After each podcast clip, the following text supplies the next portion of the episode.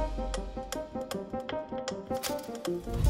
Это специальный эфир на 360. Меня зовут Екатерина Малашенко. В ближайший час мы поговорим о самых важных событиях в стране и в мире. Вы можете смотреть нас на всех наших площадках в соцсетях. Подписывайтесь, оставляйте комментарии, а самые интересные из них по традиции будем обсуждать здесь, в студии. Ну и давайте сразу к делу. Под обстрелом сейчас новая Каховка. В среду утром украинские войска начали массированный обстрел э, населенного пункта в Херсонской области. Под огонь попали жилые дома, гражданская инфраструктура и станция скорой помощи. Обстрел начался в 5.30 утра, и о том, что он закончился, пока сообщений нет. Временно исполняющий обязанности губернатора Херсонской области Владимир Сальдо сообщил, что э, бьют ВСУ из минометов калибра 120 миллиметров. Под огнем находится весь город, в частности, как было уже сказано, станция скорой помощи. Медики находились в подвале. Первые минуты обстрела не могли выехать по вызову, но вот сейчас уже известно, что скорая все же выехала.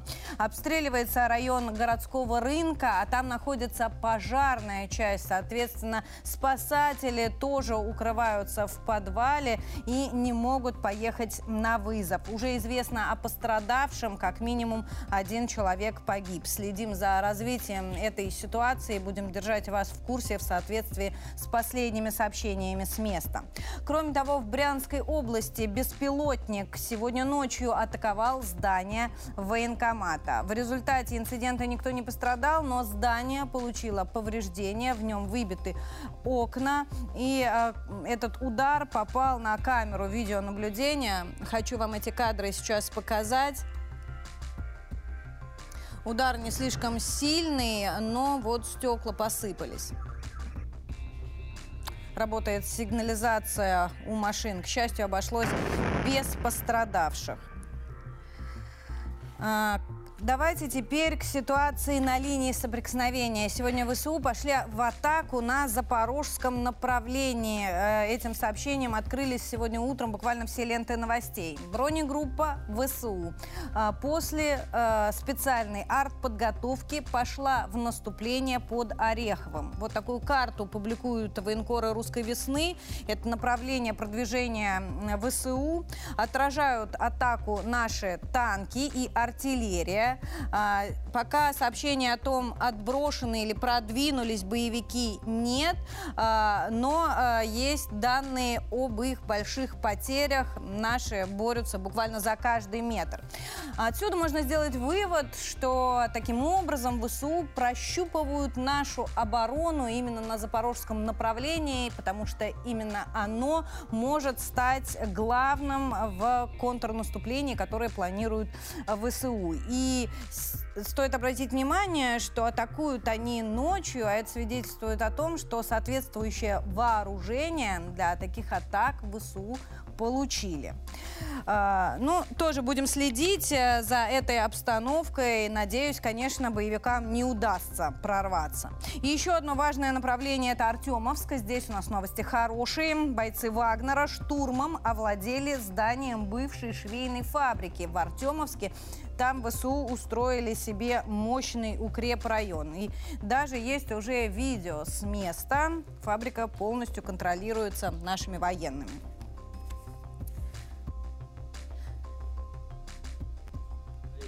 Дадим жар. Не страшно? Да нет. Нет, не страшно. А что вы чувствуешь перед тем, как идешь в накат? Ну, наверное, гордость. Ну, кто, если не мы?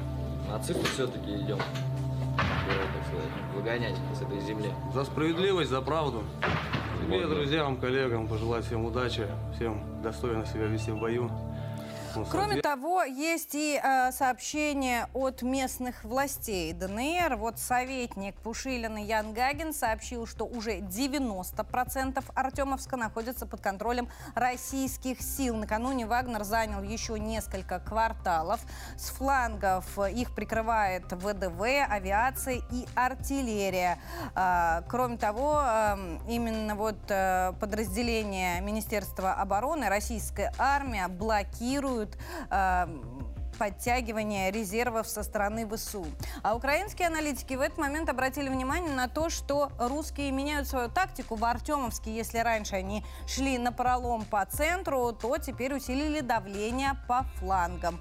И это уже заслуга непосредственно наших военных.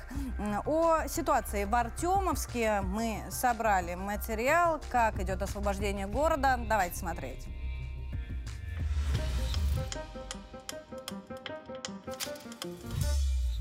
Вооруженные силы Российской Федерации продолжают проведение специальной операции.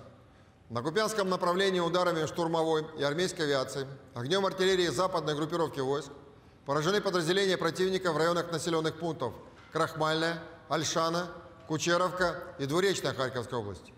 Кроме того, в районах населенных пунктов Синьковка Харьковской области и Новоселовская Луганской Народной Республики пресечены действия двух украинских диверсионно-разведывательных групп. За сутки на данном направлении уничтожено до 35 украинских военнослужащих, один танк, две боевые бронированные машины, два автомобиля, две самоходные гаубицы М109 «Паладин» производства США, а также гаубица Д-20. На Краснолиманском направлении ударами авиации и огнем артиллерии группировки войск «Центр» нанесено поражение подразделениям противника в районах населенных пунктов Червоная Деброва, Червонопоповка Луганской Народной Республики, Терны и Григоровка Донецкой Народной Республики. Потери противника за сутки на данном направлении составили более 80 украинских военнослужащих, а также две боевые бронированные машины. На Донецком направлении штурмовые отряды в результате активных действий овладели тремя кварталами в северной, центральной и южной частях города Артемовск. Воздушно-десантные войска и подразделения южной группировки войск оказывали поддержку действиям штурмовых отрядов по освобождению города и пресекали попытки противника контратаковать с флангов. Ударами оперативно-тактической армейской авиации, огнем артиллерии южной группировки войск поражены выдвигавшиеся для контратаки подразделения Вооруженных сил Украины в районах населенных пунктов Часов Яр и Константиновка Донецкой Народной Республики. Для поддержки штурмовых отрядов авиации за сутки совершено 6 самолетов вылетов. Артиллерийскими подразделениями группировки выполнены 63 огневые задачи. Потери противника за сутки на данном направлении составили свыше 290 украинских военнослужащих и наемников. Кроме того, уничтожена одна украинская боевая машина пехоты, три боевых бронированных машины, 8 автомобилей, боевая машина РСЗО «Град», артиллерийская система М777 производства США, а также радиационная станция контрбатарейной борьбы производства США. На Южнодонецком и Запорожском направлениях ударами оперативно-тактической армейской авиации – огнем артиллерии и тяжелых огнеметных систем группировки войск «Восток» нанесено поражение подразделениям противника в районах населенных пунктов Угледар, Новополь Донецкой Народной Республики, Малая Такмачка и Полтавка Запорожской области. За сутки на данных направлениях уничтожено до 30 украинских военнослужащих, три боевые машины пехоты, два пикапа, а также гаубица Д-20. Кроме того, в районах населенных пунктов Гуляй-Поле, и Червоная Креница Запорожской области уничтожены два склада боеприпасов Вооруженных сил Украины. На Херсонском направлении в ходе огневого поражения за сутки уничтожено более 25 украинских военнослужащих, три автомобиля, артиллерийская система М777 производства США, а также две гаубицы Д-30. Оперативно-тактическая авиация, ракетными войсками и артиллерия группировок войск Вооруженных сил Российской Федерации – за сутки нанесено поражение 98 артиллерийским подразделениям Вооруженных сил Украины на огневых позициях, живой силе и технике в 126 районах. В районах населенных пунктов Терны и Авдеевка Донецкой Народной Республики поражены пункты управления 25-й воздушно-десантной и 110-й механизированных бригад Вооруженных сил Украины. В районах населенных пунктов Кобзарцы и Снегиревка Николаевской области уничтожены два склада топлива для украинской военной техники.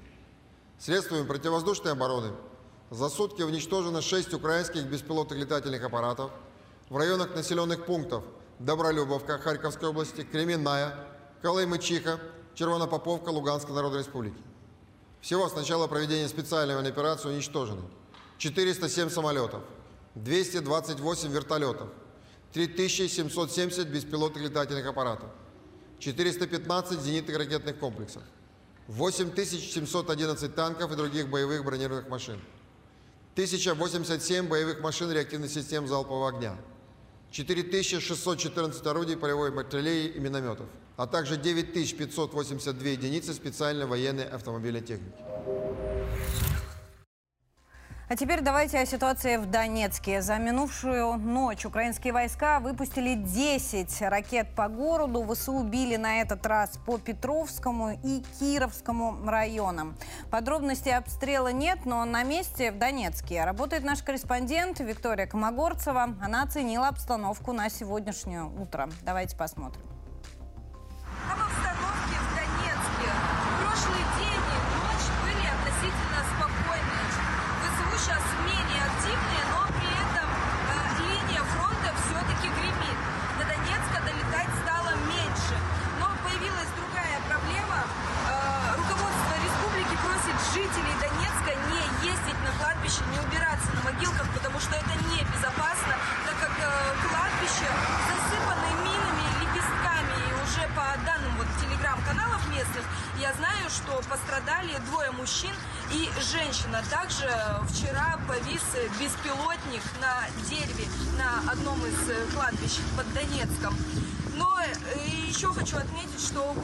немножечко сегодня более такой оживленный, чем вчера.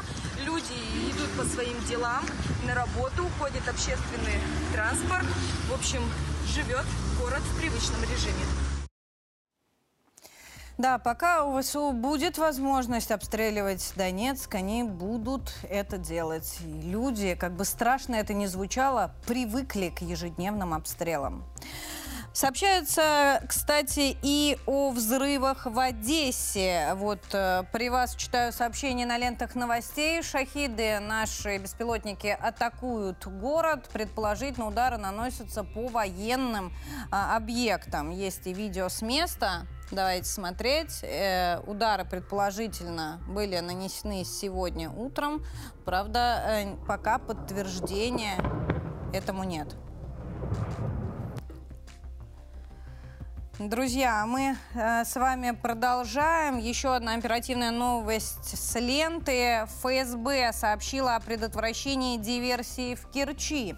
Задержан гражданин России и Украины, который готовил взрыв на объекте энергосистемы. А дома у него обнаружена самодельная бомба. Мужчина арестован, и ему теперь грозит пожизненное заключение. А, рискну предположить, что в скором времени появится и видео задержания. Надеюсь, в течение нашего эфира, и мы успеем вам его а, показать и рассказать о подробностях этого дела. Ну а сейчас с нами на связи наш первый сегодняшний гость Евгений Александрович Михайлов, военный эксперт, специалист по межнациональным конфликтам, директор Центра стратегических исследований стран Южного Кавказа. Евгений Александрович, здравствуйте. Здравствуйте, рад приветствовать в студии. Здравствуйте, Екатерина. Доброе утро. Евгений Александрович, а, вот Гагин сегодня заявил, что 90% Артемовска находится под контролем российских сил. У нас нет а, необходимости, там, скажем, не доверять или сомневаться в этих словах, но Пригожин не подтверждает оперативное окружение города. Почему? Вы знаете, Евгений Пригожин всегда более осторожен в выводах и заявлениях, э, э, ну, касаемых э, деятельности его подразделений, касаемо, касаемо того, что происходит в Артемовске. Он всегда заявлял о том, что, ребята, не торопитесь делать громкие заявления. Именно поэтому я думаю, что есть определенная несогласованность да, в заявлениях между экспертами, Э, которые находятся в Донецке, и Пригожиным, чьи войска ведут, э, чьи подразделения ведут непосредственные боевые действия. С этим я связываю, конечно, осторожность Пригожина. Он, сказал, он же заявил, заявлял не раз, ребята, говорит, всю точную информацию я буду давать, озвучивать лично, либо через своих представителей. Все, что сейчас говорится, оно может э, не полностью соответствовать действительности. Вот, Евгений Александрович, у нас сегодня сообщение буквально с каждого участка фронта. В Артемовске наши взяли еще несколько кварталов, а, а в Запорожском а, районе, да, на Запорожском направлении ВСУ пошли в наступление. А будут ли они отброшены и почему именно там каждый день они прощупывают нашу оборону? Ну, э, буквально недавно я читал заявление там Рогова о том, что э, вот все наступления на запорожском э, направлении вполне вероятно попытки наступления будут использоваться для неких провокаций. То есть их будут там отбивать, уничтожать, естественно, подразделения ВСУ. Но подобная тактика или там, может быть, э, какие-то действия будут сделаны намеренно для создания негатива в отношении вооруженных сил э, России. Э, и опять же, они показывают тем самым афишированные заявления украинских властей о том, что все-таки контрнаступление будет, и, скорее всего, оно будет на Крым.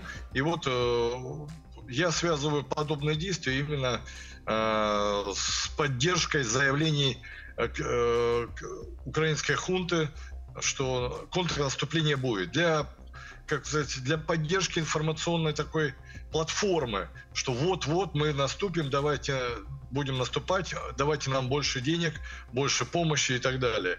Потому что перспектив э, наступления я как бы не вижу. Но на, наши готовы, Э, многие эксперты э, и военные, которые на месте находятся, э, говорят о полной готовности российских вооруженных сил отбить любую атаку, любое наступление.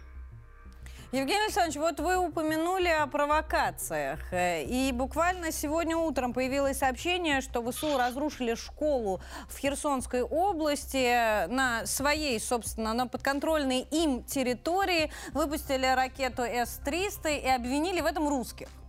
Ну, э, русские, вероятно, били по какому-то военному объекту, ПВО отражало удар, обломки ракеты упали, э, повреждена школа, нужно было как-то отмазываться.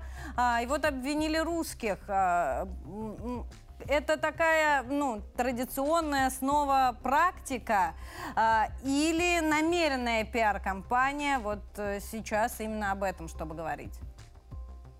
Я думаю, что это, опять же, вы правильно сказали, что это традиционная практика, а, потому что везде, где украинские ПВО или другие подразделения а, бьют по своим, или там совершают какие-то ошибки, в итоге в этом виноваты во всем русские. Ну, это всегда было и будет, пока существует э, недогосударство Украина. Я думаю, что сейчас это будет использовано опять э, э, против России в информационной кампании, что русские бьют по школам, по детским садам, хотя мы это э, не единожды опровергали доказательной базой. Ну что, пора к этому привыкнуть и просто делать свое дело. Так, э, буквально недавно я смотрел корреспондента, который показывает, что даже в святые места, да, там на кладбище, когда люди готовятся а, там, к родительскому дню, убирают кладбище, украинские подразделения наносят э, удары минами, разбрасывают лепестки, для того, чтобы поразить максимум гражданского населения. Удивляться нечему, режим нужно уничтожать. Зачастую они возят еще западных журналистов на место обстрелов и рассказывают, какие русские плохие. И если вот э, год назад примерно все западные СМИ пестрели этими заголовками, то сейчас публикаций очень мало. А это вот означает, что у Киева просто фантазии не хватает или что западному зрителю надоело на это смотреть? Я скорее бы предположил, что западному зрителю уже надоело на это смотреть. У Киева всегда на все хватит фантазии. По крайней мере, денег на это хватает. Но нужно отметить, что в той же западной прессе, в серьезных уже на западный манер СМИ, э, там тоже CNN, CNN, уже раздаются здравые возгласы и комментарии о том, что э, украинский режим там очень плохо относится к беженцам, очень плохо относится там, к другим э, пострадавшим категориям граждан. И это прорыв. Я считаю, это прорыв. И подобная информация наконец-таки раскрывает глаза западному зрителю о том, что действительно происходит на Украине. И все, что не делает сейчас Киев, в большей мере уже поддается определенному осмыслению и критике, на мой взгляд, со стороны многих э, жителей той же Европы и американцев в частности. Спасибо вам большое за вашу оценку. Евгений Александрович Михайлов, военный эксперт, специалист по межнациональным конфликтам, директор Центра стратегических исследований стран Южного Кавказа с нами был на связи. Ну а мы, друзья, переходим с вами к международной повестке. Но речь пойдет вновь об Украине и о ее предполагаемом контрнаступлении. А, итак, Белый дом назвал следующие недели для Украины критичными. Рискну предположить, завершить, значит, в эти недели она попробует э, контратаковать, ну, вот нанести тот самый удар, о котором мы с вами говорим уже последние месяцы. Я хочу вам показать э, цитату представителя Белого дома. Э, значит, он вновь заявил, что военная помощь США продолжится. Кирби сказал, мы хотим быть уверенными в том, что передаем им украинским властям те возможности, которые им понадобятся. А, однако буквально накануне э, представители Пентагона забили тревогу, э, что военная помощь США не бесконечна и не безгранична, и нужно как-то э, свои слова соотносить с возможностями. Но вот в Белом доме не услышали, вновь обещали Киеву поддержку. Однако все, наверное, в мире, ну, по крайней мере, в таком эм, обычном, не западном, не в золотом миллиарде знают, что США э, обманывают постоянно. Об этом вновь сказал и наш министр иностранных дел э, Сергей Лавров. Заявление свое он сделал на пресс-конференции по итогам переговоров с главой МИД Венесуэлы Иваном Хильпинто. Я напомню, у Лаврова сейчас турне по странам Латинской Америки, по странам той Америки, с которой мы можем дружить, а вот Соединенные Штаты наладить отношения никак не могут. Так Лавров ответил на вопрос журналистов о том, что США намекали на возможность снятия санкций с Венесуэлы, но потом пригрозили еще большим давлением, если Каракас не пойдет на переговоры с оппозицией. О переговорах в Венесуэле и о дружбе с правильной Америкой в нашем материале.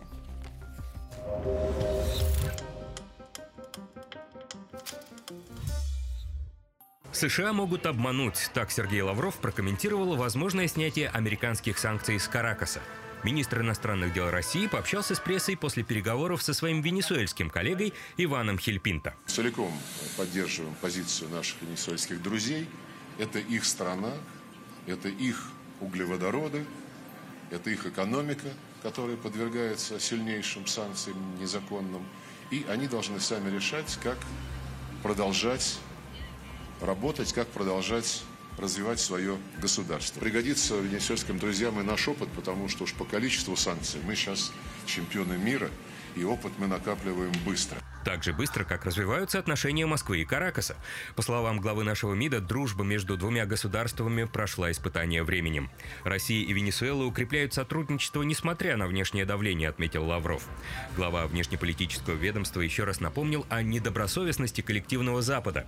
Именно США и их союзники прибегают к односторонним санкциям против других стран, подчеркнул российский министр.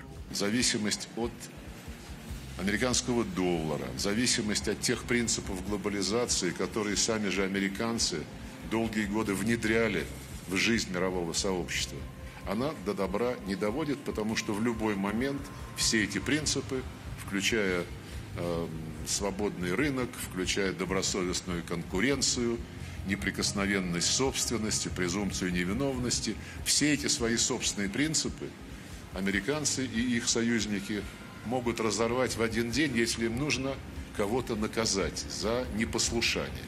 Как отметил глава нашего МИДа, давление Запада не помешает России и Венесуэле расширять партнерство в энергетике, сельском хозяйстве, медицине и космических коммуникациях. Уже сейчас Москва и Каракас занимаются внедрением системы МИР в южноамериканской стране. Обсудили коллеги и ситуацию на Украине. Лавров подчеркнул, Россия и Венесуэла выступают за решение ситуации на основе устава ООН. А заявление киевского режима о возврате Крыма Лавров назвал демагогичными. Министр иностранных дел России продолжает турне по странам Латинской Америки и Карибского бассейна. Накануне Сергей Лавров посетил с рабочим визитом Бразилию. Там он провел переговоры со своим коллегой Мауро Вейрой и встретился с президентом страны Лулой да Сильвой. Кроме поездок в Бразилию и Венесуэлу, в рабочем графике Лаврова визиты в Никарагуа и на Кубу. Мы возвращаемся в эфир, возвращаемся теперь вдвоем. Гея Саралидзе успел присоединиться к нашему эфиру. Здравствуй. Всех приветствую. Гея, мы продолжаем следить за турне Лаврова по странам Латинской Америки. Раскритиковали бразильцев накануне в Соединенных Штатах Америки за их заявление. Рискну предположить, что и после Венесуэлы венесуэльским властям добавится. Там еще и Никарагуа, Куба. Ну, в общем, Белому дому есть о чем говорить. Да, есть о чем э, говорить. Больше даже есть о чем подумать, конечно. Но мы вчера уже с тобой говорили о, э, в общем, непростой ситуации на заднем дворе, как его американцы называют, да, вот Латинскую Америку, Южную Америку своим задним двором всегда считали. Есть такая, да, там э, концепция, которая давно была еще в конце 19 века с Э, сформулировано по поводу заднего двора, по поводу э, да, э, того, что Латинская Америка всегда должна быть таким очень близким и по политике для Соединенных Штатов, и по экономике должны подстраиваться. Разные этапы там были. А, по-разному они формулировали свои отношения с э, Латинской э, Америкой и Южной Америкой. Но вот э, пришли к тому, к чему пришли. Вообще жалко, конечно, что Сергей Викторович не посетит Мексику. Вот же еще одни любители Соединенных Штатов Америки. Там есть такой президент Лопес Абрадор, вот, которого уже сравнивают чуть ли не с Уго Чавесом. А, сейчас он э, по риторике, наверное, один из самых антиамериканских. А это, надо сказать, даже не Венесуэла. Но там американцы готовятся чуть ли не к вооруженному конфликту на границе Но с Мексикой. не совсем к, между... к вооруженному конфликту. Они проводили военные операции на территории Мексики. Такое уже было против э, э, наркокартелей. Э, в свое время это, это было, и это разные вызывало, понятно, э, эмоции в самой Мексике. Но сейчас Э, наверное, э, ну, такого антиамериканского настроя, э, как у президента, ну и, соответственно, его команды, наверное, ну, точно не было уже многие десятилетия. Дело в том, что Лопес Абрадор, ну, во-первых, обвинил Вашингтон в шпионаже против страны, объявил уже о том, что будут серьезно сокращены обмен секретной информацией между странами. Очень США недовольны тем, что сам Абрадор э, ставит на своих военных в операциях против э, значит, наркокартелей э, и вообще там, да, там военное строительство Абрадора вызывает очень серьезное опасение у Соединенных Штатов Америки. Вот. Также был национализирован порт, который принадлежал Соединенным Штатам Америки. Вот. Ну, там много всего там много всего. А главное, Лопес Обрадор впрямую говорит о том, что он ориентируется в международных отношениях на Китай и Россию. Так почему же не поехал Лавров в Мексику? Не знаю. Не знаю. Э, здесь э, э, каждый... Все-таки я не настолько погружен и обладаю таким комплексом там, информации. Ну, каждый такой визит, понятно, долго готовится и так далее. Тут еще одна интересная вещь. Дело в том, что Лопес Абрадор, сейчас у него рейтинги за 70% в Мексике. Он очень популярный, там 73 штуки. Э, процентов, что вообще для Латинской Америки, которая такая, как на качелях, э, всегда качается, ну, даже мы можем Колумбию, да, где все время были такие проамериканские силы, а потом бабах, и чуть ли не, э, не то, что просто левый, а бывший партизан стал президентом, вот, который там боролся в лесах сельвы. Вот, поэтому вот это вот то, что э, население так поддерживает Абрадура, говорит об антиамериканских настроениях. Ну, вообще-то неправильно антиамериканских, потому что Мексика тоже Америка. Э, анти-США да, настроение против Соединенных Штатов Америки.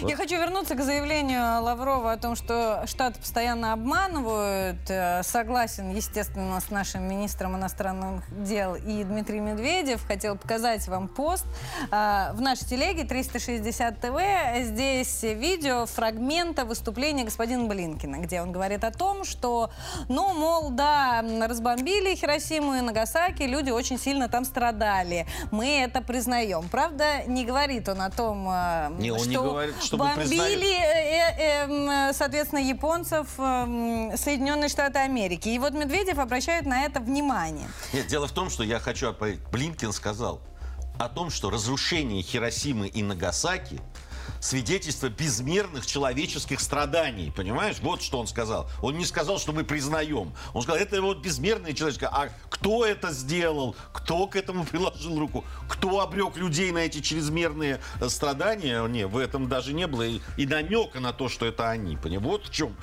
это цинизм всего этого. А самое главное, никто не спросил. Ну, Ведь все- в этой слушай, свободной стране... Все же все понимают, ну перестань. Но, э, к сожалению, в Японии я видел опросы. А, Они либо предпочитают не говорить об этом, да, что э, произошло там, либо даже некоторые просто не знают э, о том, что было в э, Хиросиме и Нагасаки. На мой взгляд, конечно, это та трагедия, которая ну, должна быть всегда со страной. Ну, это должно быть в учебниках там и так далее. Но этого нет. Ну, у- у японцев нет, э, ну, у, у- как общество, у, у массы, да, вот нет вот этих претензий к Соединенным Штатам Америки за содеянное. И нет раскаяния никакого.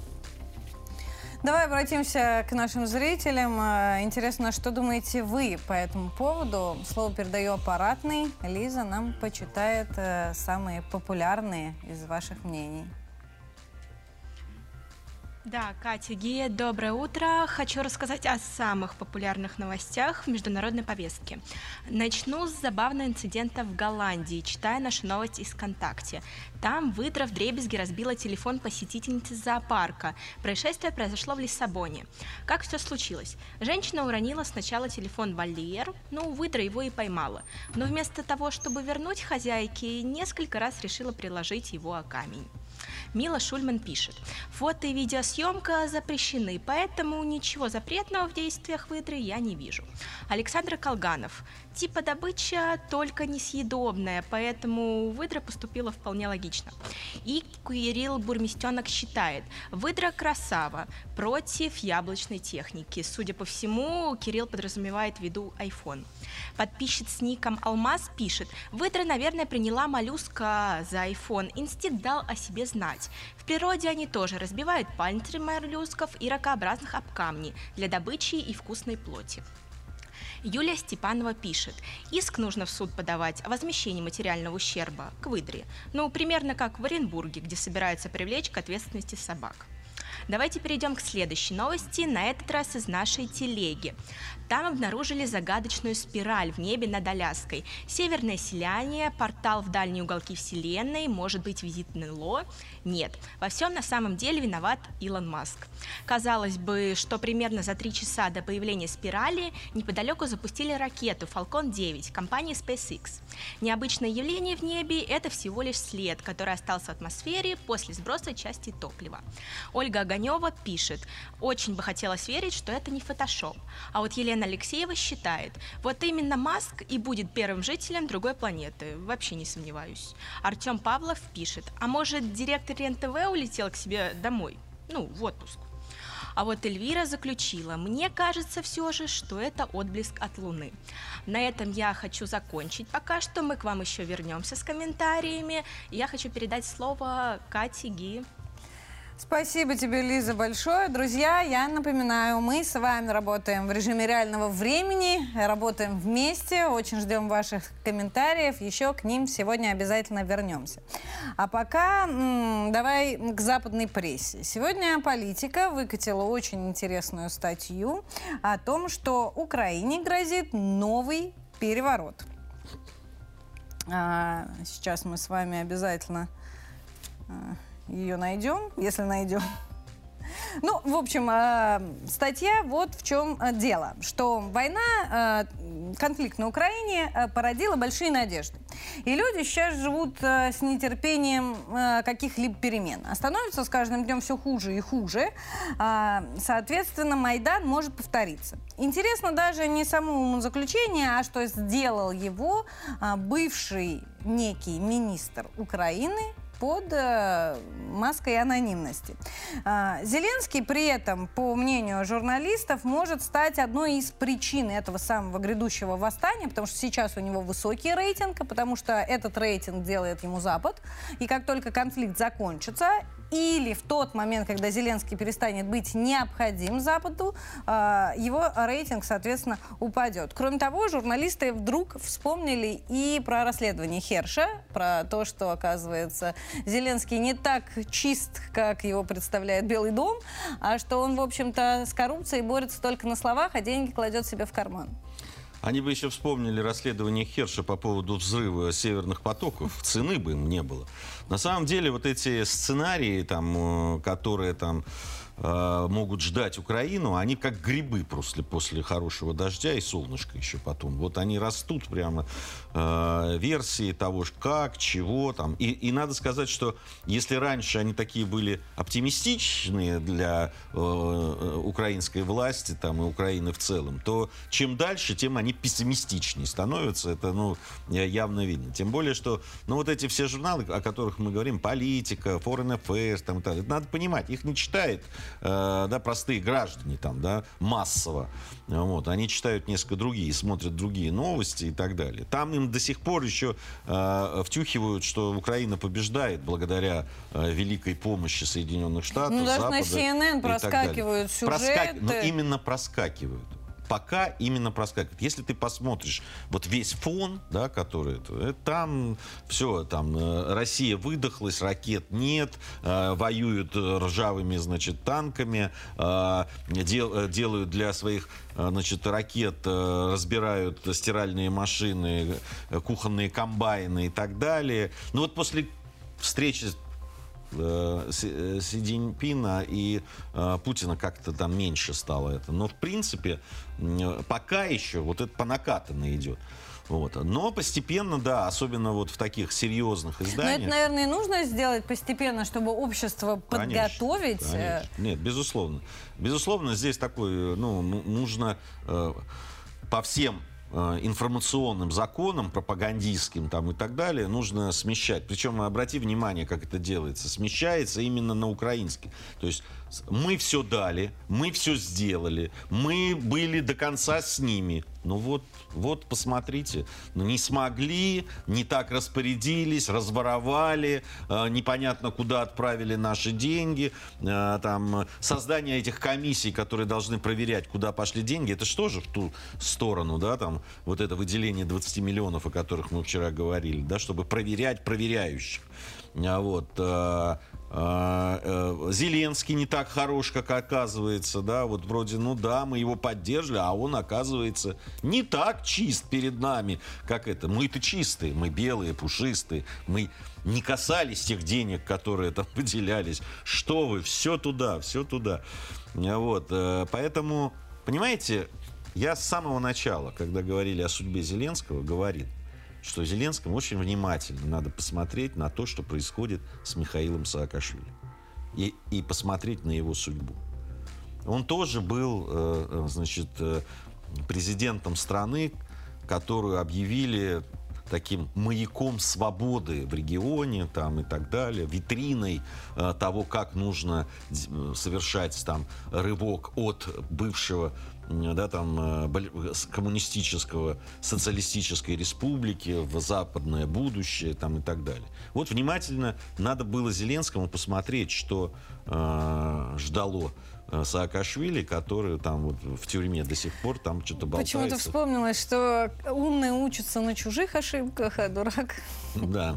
на своих. Ну, они-то уверены, что ну, с нами такого не будет.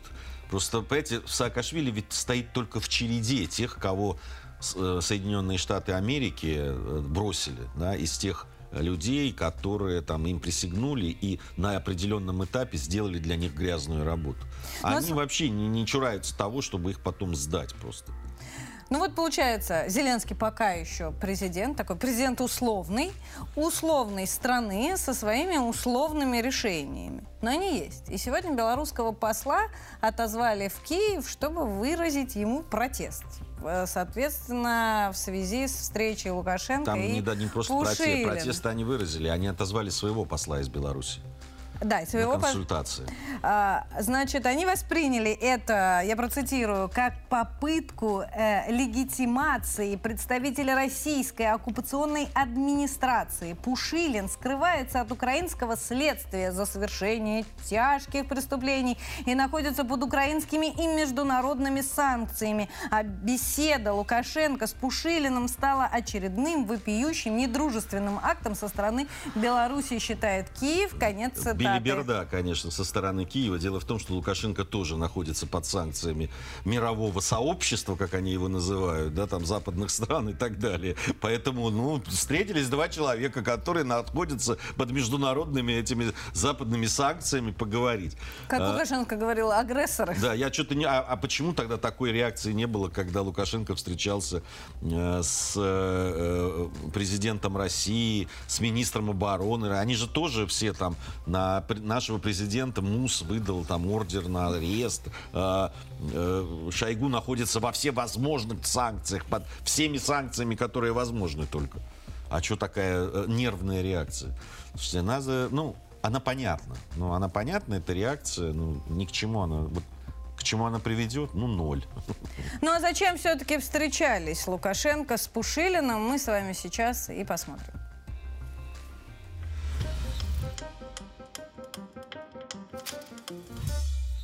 Я думаю, Денис Владимирович, ты хорошо знаешь уже Беларусь относительно. Поэтому я рад, что хорошее мнение сложилось о Беларуси. Но в то же время я хотел бы, что называется, с первых уст услышать ситуацию э, в Донецкой Народной Республике, если это возможно. На фронте, как у нас там дела, потому что центральный так называемый участок, он у вас там самый сложный. Идут интенсивные бои и севернее, и южнее, да, и в направлении Донецка, обстрелы. Э, Людям тяжеловато. И в этой ситуации что Беларусь может э, сделать для Донецка, чем мы можем помочь? Работы впереди очень много, надо восстанавливаться, надо промышленное предприятие возрождать, сельское хозяйство.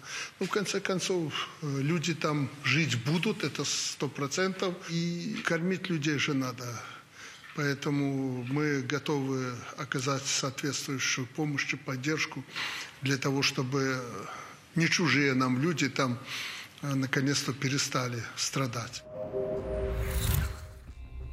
Возвращаемся в студию. Ги, я хочу еще вернуться к Соединенным Штатам Америки. К тому, что все-таки не только в информационном, но и на политическом, м, на политической арене фокус внимания смещается. И все меньше и меньше громких заявлений о том, что пакеты будут отправляться вслед за пакетами. И говорит об этом уже только Белый дом, а Пентагон аккуратно стоит в сторонке. И все это, когда смотришь на цифры, эм, говорит о том, что Запад сейчас скупает, ну, практически по всему миру, а, старое оружие для того, чтобы, ну, сейчас его попри- и, если что, э, ну, как бы последним траншем отправить на Украину. Такое складывается впечатление. Ну, здесь трудно сказать, э, какая будет, э, э, какая будет э, тактика э, Соединенных Штатов и Запада, э, потому что очень многое будет зависеть от ближайших там, месяцев, да, того, что будет на э, линии боевого соприкосновения, на фронтах, э, как будут развиваться события. Понятно, что у них тоже есть вариативность. Э, На самом деле надо им отдать должное. Они всегда при планировании,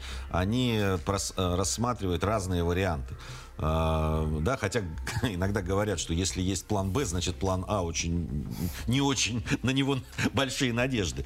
Но они действительно вариативны, они э, планируют это, они готовятся э, на случай, если там э, у Украины как-то хорошо пойдут дела или плохо пойдут или никак не пойдут, на случай, если будет еще дальше затягиваться все весь этот военный конфликт, э, чего бы они, на мой взгляд, желали, да, прежде всего это их такая э, тактика. Кстати, они, Владимир Вольфович в свое время говорил очень точно, что для Соединенных Штатов Америки важна такая язва, да, вот европейская в виде Украины, э, такой Афганистан, где вот все время будет что-то происходить, да, там же что-то гнить все время, что-то, значит, э, э, э, то интенсивнее б- будут боевые действия, то будут спадать и так далее. Я хочу напомнить, что он это говорил еще до начала специальной военной операции.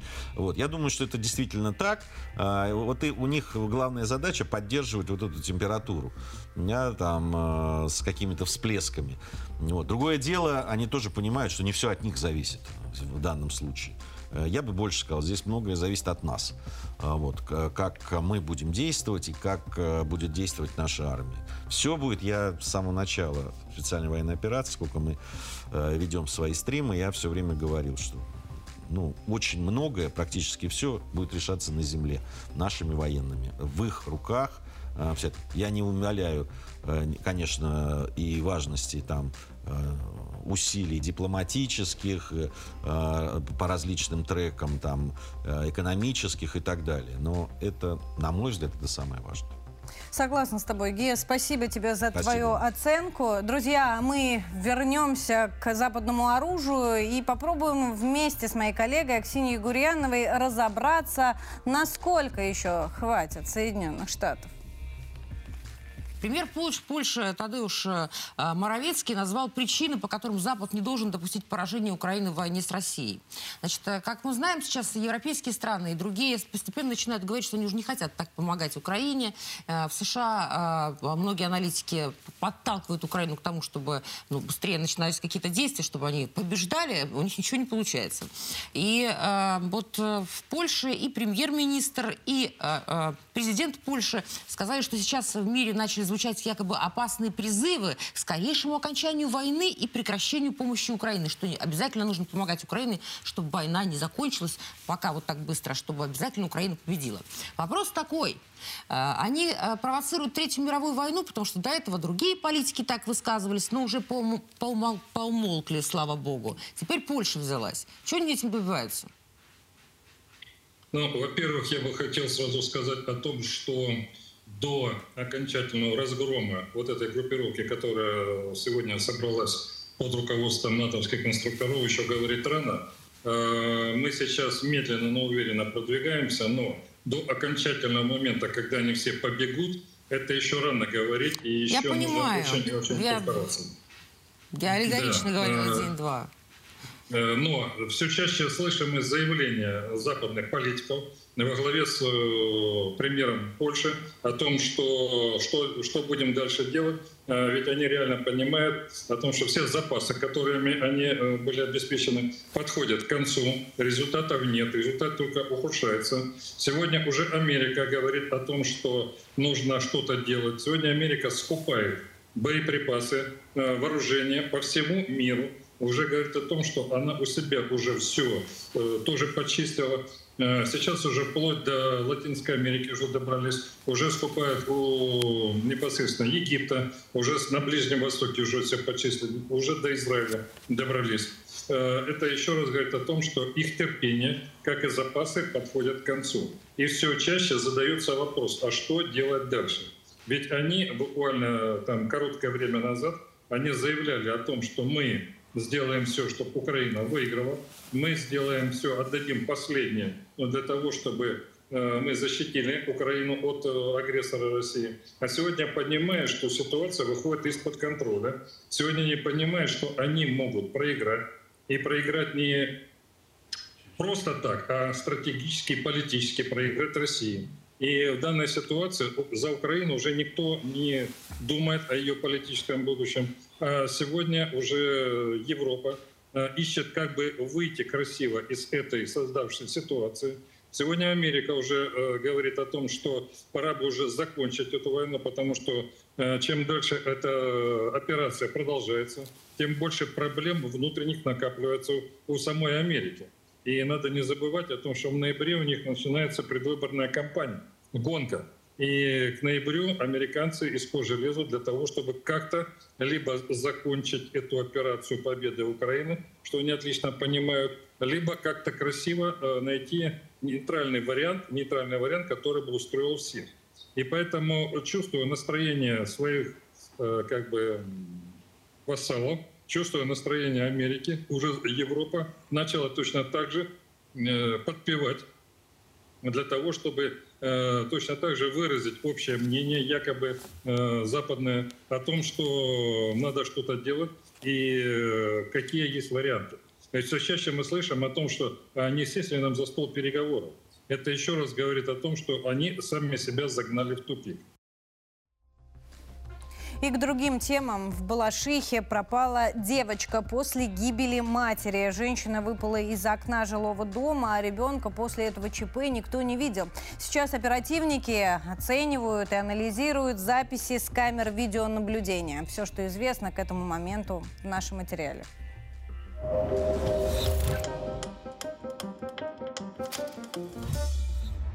Трехлетняя девочка пропала после смерти матери в Балашихе. Женщина выпала с восьмого этажа рано утром, сообщают очевидцы. Тело нашли на козырьке подъезда. В дом зашла с дочкой Полиной, однако назад ребенок не выходил. Проверили по камерам видеонаблюдения. С участием следователей и криминалистов проведен осмотр непосредственно в самой квартире, в подъезде, в прилегающей территории к дому, в канализационных люках, в прибрежной к реке территории, а также в иных местах. Допрошены соседи, родственники семьи, а также иные лица, которые, возможно, обладают информацией, полезной для следствия. Сотрудники полиции, мне кажется, весь дом просто поставили на уши. Сегодня перебрали весь дом по кирпичику, залезли все самые укромные места и смотрели. И соседние дома, и, и речку, и мусорки, и близлежащую территорию. Даже останавливали лифты, чтобы посмотреть шахту лифта. Проверяют и тех, кто выходил из дома с большими сумками и коробками. Водителей, которые были на месте событий, событий просят предоставить записи с видеорегистраторов.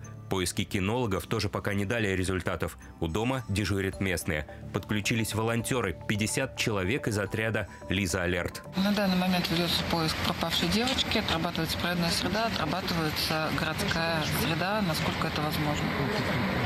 Время по предварительной информации, в Балашиху женщина приехала из Луганска. Страдала посттравматическим расстройством. Состояние обострилось в последние дни. Жилье снимали. Папа и бабушка Полины уже выехали в Москву. Следователи завели уголовное дело. Выяснение обстоятельств на контроле прокуратуры. И в завершении нашего выпуска мы поговорим с вами о подготовке ко Дню Победы. А, с традиционного шествия бессмертного полка в этом году не будет. Предложили в том числе на автомобилях размещать портреты своих предков-героев. И вот сотрудники полиции заявили, что не будут штрафовать автомобилистов а, за портреты героев войны в ходе бессмертного полка. Об этом сообщила официальный представитель МВД России Ирина Волк. Волк. А, зачитаю ее цитату. Рекомендуется размещать их на заднем и боковых задних пассажирских стеклах. Она подчеркнула, что главное, чтобы фотографии не мешали обзору. Ну и к главной теме касательно бессмертного полка. Традиционного шествия не будет. А, можно будет участвовать э, в шествие в течение целого дня. А каким оно будет, мы решили спросить у нашего сегодняшнего гостя Земцова Николая Георгиевича. С нами на связи депутат Государственной Думы, экс-сопредседатель патриотического общественного движения «Бессмертный полк». Николай Георгиевич, здравствуйте. Рада вас видеть в студии. Спасибо. Приветствую вашу аудиторию, которая смотрит на 360 градусов, видимо, вокруг себя и я что хочу сказать? Во-первых, э, все мы дети, ну я вот, например, ребенок войны, э, у меня папа ветеран, и, собственно, он во многом меня сформировал как э, участника движения «Бессмертный полк». Но есть такое понятие этика. Да, вот в нашем народе есть какое-то неписанное ощущение, когда надо радоваться, а когда нужно заниматься какими-то делами, которые вот сейчас, например, занимаются большинство моих знакомых. Это реальная помощь фронту, это э, помощь солдатам, гуманитарная деятельность. Э, поэтому та рюмка, которую мы э, налили и хотим поднять, э, она называется «За победу». Так поступали наши дедушки и наши такие э, ветераны, с которыми мы... Но тем не менее, 9 мая – это день памяти. И мы привыкли к тому, что бессмертный полк шагает по планете. Шагает в прямом смысле этого слова. Мы с такой обидой переживали ковидные годы. И вот не будет шествия. В каком формате будет организован полк в этом году? Но это надо обратиться к организаторам. Я уже не являюсь э, организатором этого шествия. Э, уже э, как три года, четыре непосредственно к организационным мероприятиям я не причастен. Но, как все мы, являюсь таким его добровольным участником, потому что это, скажем так, э, Как вы думаете, в каком еще виде тогда мог бы пройти бессмертный полк, если это не шествие? Но, вы знаете, он, я, кстати, вот не приветствую его переход э, в электронный вид, бесконечные текущие по телевизору портреты, э, потому что мне в этом видится опасность того, от чего мы уходили в свое время – от последствий такой формализации, которая нам досталась от э, советского времени, когда эти все мероприятия носили лишь э, такой формальный характер. Э, собира... Собрание людей, собрание народа вот на это народное шествие, оно ничем заменить его невозможно. Поэтому мне хотелось бы просто, если у нас нет возможности в этом году встретиться очно, Э, пусть это будет атмосфера. Атмосфера памяти, атмосфера э, нашей победы, но предстоящая победа витает над нами, и мы не можем от нее никуда теперь отойти, нам нужно подтвердить, нам нужна победа. И мы все живем, э, мы работаем на нее и живем этим ожиданием. Поэтому мемориальное шествие бессмертного полка, оно всем хорошо понятно – Э, все уяснили его правила, встали в его ряды, а теперь нам нужно просто дождаться победы. Настоящий, тогда... следующий, новый для России. Спасибо вам большое за да. а, ваше мнение. С нами на связи Николай Георгиевич э, Земцов, депутат Государственной Думы, экс-председатель патриотического общественного движения «Бессмертный полк». К сожалению, нам так и не удалось узнать, в каком же формате полк пройдет в этом году, но уверенно информация еще появится. До 9 мая есть время, а у нас время поговорить с аппаратной. Да, Катя, привет еще раз. На этот раз расскажу самые комментируемые актуальные новости. Первая будет из ВКонтакте. KFC снова стал Ростикс. На этот раз официально. Владелец сети продал бизнес российской компании и ушел с нашего рынка. Тем временем первый ресторан под старым новым брендом откроется уже 25 апреля. Он будет э, расположен на улице Тверской Ямской, в Москве. Всего под старым новым брендом будут работать 70 заведений. Рабочие места пообещали сохранить. Владимир Баранов пишет, мне уже как-то все равно, как он будет называться. Главное, чтобы качество продукции было хорошим. Инга Дробова считает, вообще истоки это как раз KFC, да и я помню, как сильно у них улучшилось качество после ребрейдинга, как бы оно сейчас не упало опять до того уровня Ростикса. Евгений Йордиков, пора бы уже придумать какое-нибудь название на русском. А вот Арина Ермилова заключила, а какая разница, ну, какое название-то? Главное, чтобы качество осталось прежним, да и тем более такое название уже было. Не вижу никаких в этом проблем. Перейдем к следующей новости. На на этот раз из нашей телеги.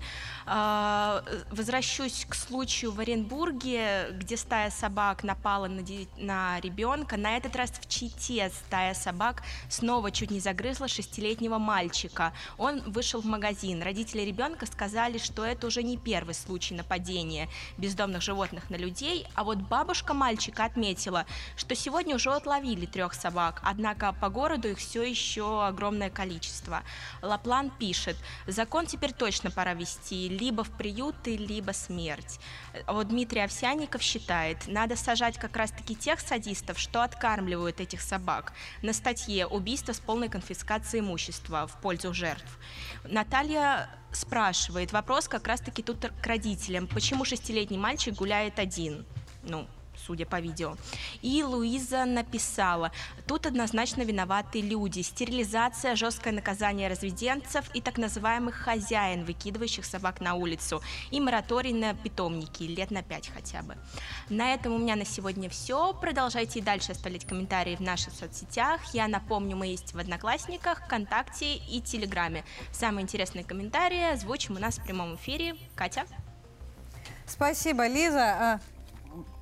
На этом на сегодня все. Мы с вами в прямом эфире увидимся уже завтра в 10 утра. А пока оставайтесь в наших соцсетях. Самое интересное, конечно, только на 360. Пишите свои комментарии. Самые из них будем обсуждать здесь, в студии.